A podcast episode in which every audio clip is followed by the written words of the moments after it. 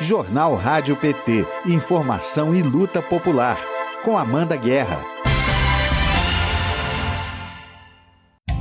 Modo petista de legislar. O nosso convidado de hoje atuou na Central Única dos Trabalhadores do Estado do Pará e é filiado ao PT desde 1981. Foi por cinco mandatos deputado federal.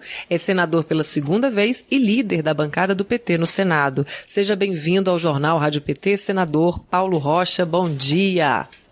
Bom dia. É, eu queria que o senhor começasse explicando o quanto do seu envolvimento com o movimento sindical ajudou a construir o seu modo petista de legislar. É muito importante essa história, não só a minha, mas como todos aqueles é, militantes do movimento social que viraram parlamentar, eles trouxeram exatamente essa, essa veia fundamental para a gente poder avançar nesses espaços que foram sempre domínio das elites. Para ser deputado federal, é, lá quando nós iniciamos o nosso tempo, a política pregava que tinha que votar em doutor, em letrado, quem tinha muitos diplomas. Foi o Partido dos Trabalhadores que criou essa possibilidade e que nós construímos o PT como um instrumento político e podia ser o porta-voz da classe trabalhadora em todas as instâncias onde algum lugar tivesse o interesse da classe trabalhadora, nós tínhamos que ocupar esse espaço. Por isso que nós não só ocupamos as ruas, os bairros, as fábricas, mas também ocupamos os espaços institucionais, principalmente no parlamento brasileiro, que produz as leis para poder gerar cidadania para o nosso povo.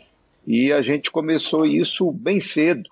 É só lembrar que foi nós que fizemos um grande movimento chamado Diretas Já, foi para conquistar o direito do povo eleger seus governantes. Foi um grande momento que a nossa geração fez no processo é, da conquista da democracia. Depois, outro grande movimento de massas, e aí o movimento sindical já estava em pleno vapor, com a CUT, com o Movimento Sem Terra, com a CONTAG e as federações dos trabalhadores rurais, foi o movimento é, pela Constituinte e depois a pressão sobre os constituintes para colocar na Constituição a possibilidade de construir um Estado social, um Estado de direito, um Estado democrático. E foi esta condição no, no, uh, na, na Constituição que criou a possibilidade mais tarde de a gente eleger o operário presidente da República desse país. E aí também avançamos na, na, nos espaços institucionais. Para isso, nós elegemos aqui operários, negros, negras, mulheres. Foi isso que criou a condição de eleger, por exemplo, uma Benedita da Silva, que sintetiza numa só pessoa tudo o que a elite não queria a classe trabalhadora mulher, favelada, negra, então virou deputada, senadora, governadora. Isso aí é, são exemplos de ocupação pela classe trabalhadora. E o PT foi o grande instrumento político. Né? Quando nós criamos o PT, a nossa primeira palavra de ordem é a nossa vez e a nossa voz, para dar vez e voz àquilo, àqueles que não tinham vez e voz no nosso país. E é isso que nós estamos cumprindo ao longo do tempo da nossa história no PT.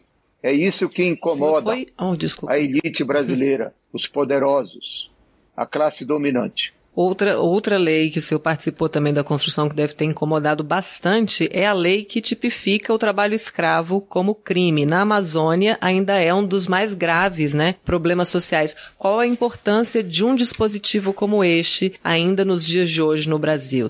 Não, então, é, ao chegarmos aqui no parlamento, nesses espaços, qual é a nossa tarefa principal? É repercutir os sentimentos, as demandas, as questões que a classe trabalhadora passa é, nos rincões deste país, dentro da fábrica, dentro da roça, é, dentro dos bairros, é, repercutir aqui no parlamento. Essa é a chamada participação popular a gente faz refletir aqui dentro desses espaços é, os interesses do povo da classe trabalhadora. E pela minha experiência lá na construção da CUT no Pará, principalmente a partir da luta dos trabalhadores rurais pela terra, isso traz naturalmente conhecimento, mas também responsabilidade e compromisso para a gente repercutir o estado de coisa que vivia lá esse povo. Então, a lei de combate ao trabalho escravo é uma experiência muito forte disso. Né? Não só quando eu virei deputado, trazer para cá e depois é, ter a capacidade é, de mobilização para fazer com que um Congresso conservador pudesse aprovar uma lei dessa tão importante, mas uma verdadeira lei revolucionária. Primeiro, nós tivemos que provar que existia trabalho escravo, porque a elite é, não acreditava ou pregava através dos seus instrumentos, inclusive a grande imprensa, de que não existia trabalho escravo. No primeiro momento, nós tivemos que provar isso, a existência disso. E depois, entrar num processo de negociação, de pressão, para criar uma correlação de força que pudesse aprovar esse tipo de lei. E, naturalmente, que ela tem uma repercussão na cidadania, na dignidade desse povo.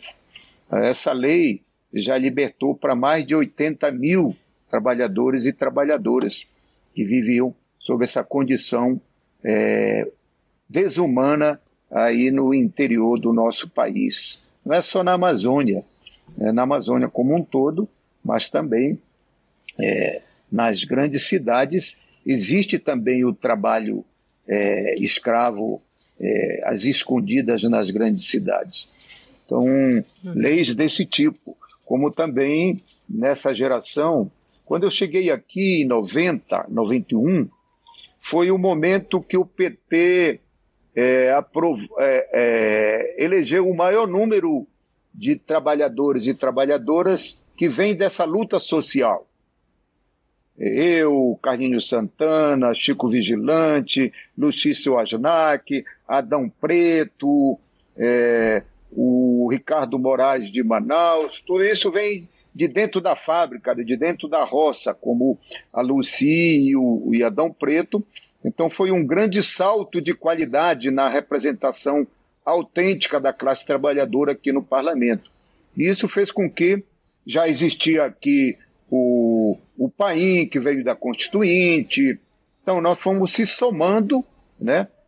Uhum. combinado também com os nossos é, é, experientes intelectuais, como o Genuíno, como é, o professor Florestan Fernandes. Isso naturalmente foi uma somatória de homens e mulheres é, com essa representação política, mas principalmente com esta qualidade política, porque vem lá da base, acabou a gente logrando aprovar leis importantes, que ao final tem aí o lei de, a lei de combate ao trabalho escravo, a lei é, do, é, é, dos, a profissão dos ACS, a lei, uhum. uma lei muito importante que eu aprovei aqui foi a anistia dos é, dos dirigentes sindicais, uma vez que eram muito perseguidos os dirigentes sindicais.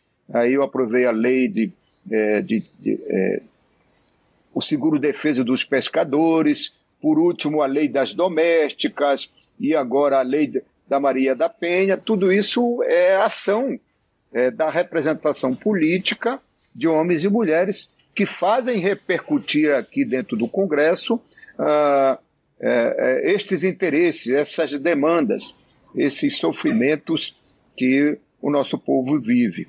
Então, são avanços importantes. E é bom dizer tudo isso é, para que também o, o nosso povo veja o tamanho do estrago que o atual governo está fazendo. Porque tudo isso que nós construímos e que nós conquistamos, eles estão destruindo através de uma ação é, autoritária, é, como estão destruindo não só as leis que nós conquistamos, mas também as políticas públicas que o governo do PT construiu. Então é fundamental que depois que o nosso povo perceba para a gente retomar de novo as grandes mobilizações e fazer com que um congresso conservador como este que aqui está, a gente possa de novo trazer para cá para dentro um conjunto de homens e mulheres para dar continuidade ou retomar aquilo que nós estamos já construindo no nosso país. Hoje, o senador e líder da bancada do PT, Paulo Rocha, conta sobre o seu modo petista de legislar aqui no Jornal Rádio PT. O João Ricardo Roque, ele diz que parece que cada história de, de políticos do PT que começou pelas bases sindicais serviriam de roteiros para o cinema, com relações ao mandato, aos mandatos presidenciais de Lula e Dilma Rousseff. Ronaldo e Solange dizem, parabéns, senador, eles estão falando de Leiria, Portugal. O Pedro Bicudo de Senador Paulo Rocha. Como é ser autor da lei Paulo Gustavo? É, ainda tem essa lei aí. É, é nós, com certeza, nós vamos aprovar no próximo dia 5, que é uma lei muito importante. Este é o sentimento é, que nós também identificamos. É, isso é uma das conquistas do setor é, cultural que não só fomos conquistando, como se conquistou o próprio Ministério da Cultura, mas conquistou, conquistou o Fundo Nacional da Cultura, que é para financiar a cultura é, dos artistas é, no nosso país, no interior do nosso país, enfim. É, porque a cultura não só é um instrumento é, de originário do povo, mas também que conta a história, a origem, é, a história do nosso povo, dos nossos povos originários, enfim.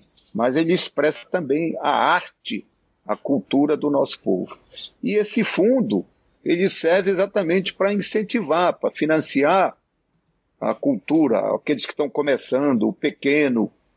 E isso, no governo Bolsonaro, estava parado aqui, cerca de 4,3 bilhões, porque um governo negacionista como este é, é, nega o investimento na cultura.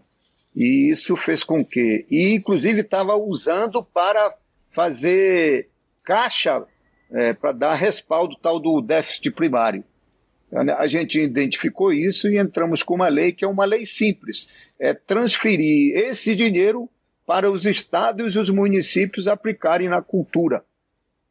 E neste momento é, que está vivendo o nosso país, chegou a crise para todos os setores, principalmente para os companheiros da cultura, o, o, o vendedor do artesanato, o produtor do artesanato, os artistas de rua, ou mesmo aqueles que trabalham nos grandes eventos, que tem, produzem os grandes eventos. Então, é, é transferir é, esses cerca de 4,3 bilhões para os estados e municípios aplicarem na cultura local. E tem outra importância, que além de socorrer a cultura, ele também é, impacta na economia local, porque a, a, a, a cultura também produz é, atividades econômicas e produz, é, tem os, os grandes consumidores da cultura, que todo mundo sabe, então, isso também impacta na nossa economia. Nós haveremos de lograr essa vitória muito importante, é uma de iniciativa da nossa bancada, que tem eu como autor, e que nós homenageamos também esse grande artista que representa também, personificava também uh, o dia a dia uh, do nosso povo e da nossa gente, que é o Paulo Gustavo. Vamos homenagear não só o Paulo Gustavo, mas todo o setor artista de arte da cultura do nosso país. Senador, eu queria que o senhor comentasse também uma outra lei que teve a sua participação, que o senhor mencionou, que é a que cria a profissão do agente comunitário de saúde. No momento como este, de crise sanitária, esse profissional ele ganha muito mais relevância, certo?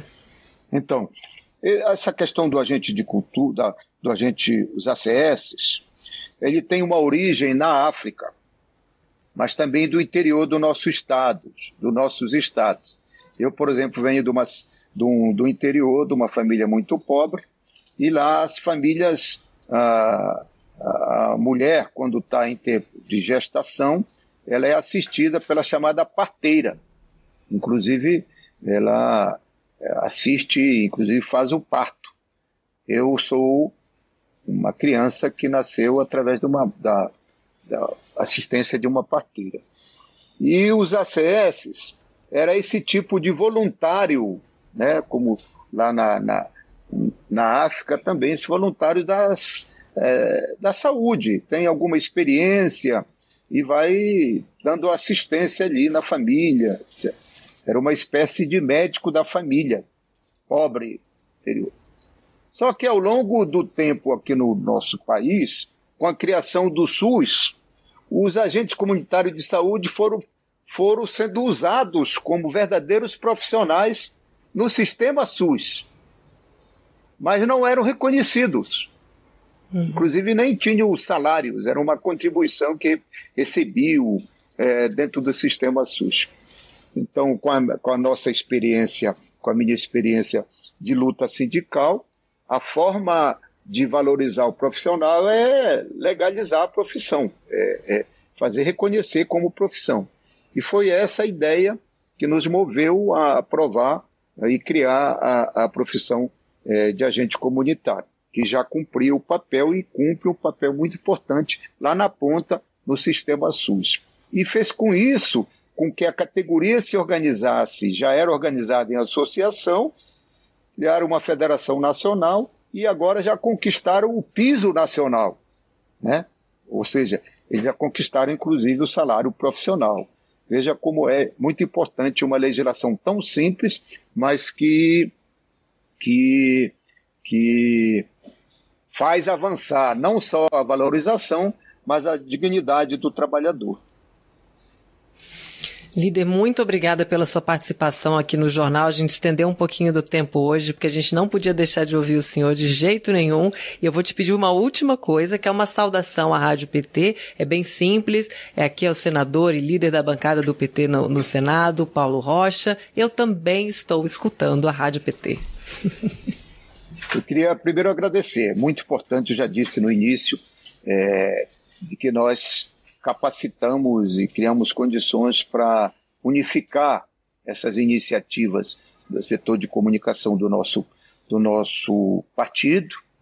Aqui também no Senado nós temos todas as condições para estruturar esse sistema, que unido com o da bancada federal, que era o que estava mais organizado, como rádio na época, e combinado também com a, a estrutura do, do diretório e até da Fundação Perseu Abramo, essa unificação é importante para poder construir esse instrumento muito importante. Por isso que é não só é um prazer, mas também é, é muito importante que os nossos quadros políticos, nossos parlamentares incentivem a grande rádio é, do nosso partido e parabenizar a equipe que está fazendo uma grande rádio, uma, uma grande comunicação e com o profissionalismo que vocês estão demonstrando no dia a dia. Parabéns e é bom falar o nosso povo, principalmente para a nossa base, porque uh, este tipo de comunicação é fundamental que a gente tem diretamente ligação com a nossa militância. E é pela militância que a gente cumpre esse papel aqui nessas distâncias mais superiores. Nosso militante é um movimento, é um, é um militante que ele é movido por emoção. E, com certeza, a atividade dos nossos parlamentares, principalmente repercutindo os interesses da classe trabalhadora aqui, isso incentiva e traz muita emoção, porque é, o nosso militante escuta todo dia e é bom que ele escutar. Vale a pena a gente lutar. Parabéns, companheiros da comunicação do PT. Parabéns à Rádio PT. Obrigada, líder. Só deixar agora a saudação pra gente. Diz seu nome que você também está ligado na Rádio PT. e eu sou o senador Paulo Rocha, sou gráfico, é, sou bom de, de música, de tocar música e cantar, e queria parabenizar Rádio PT e TV PT, e parabéns à equipe. Saudações petistas. Toquem de novo Maravilha. algumas músicas de vez em quando. Toquem algumas músicas de a vez gente... em quando. Eu vou mandar um bocado pode de pedir, música para vocês. Pedir. Carimbó, o carimbó e o Brega lá do Pará. Muito obrigado, senador. Aqui o Ludium, meu companheiro de estúdio, está te agradecendo. Pode mandar suas contribuições e pode pedir música também que a gente toca. Muito obrigada mais uma vez pela sua participação, líder. Tenha um ótimo dia, bom trabalho. É nós. Grande abraço. Abraço. Rádio PT. Aqui toca democracia.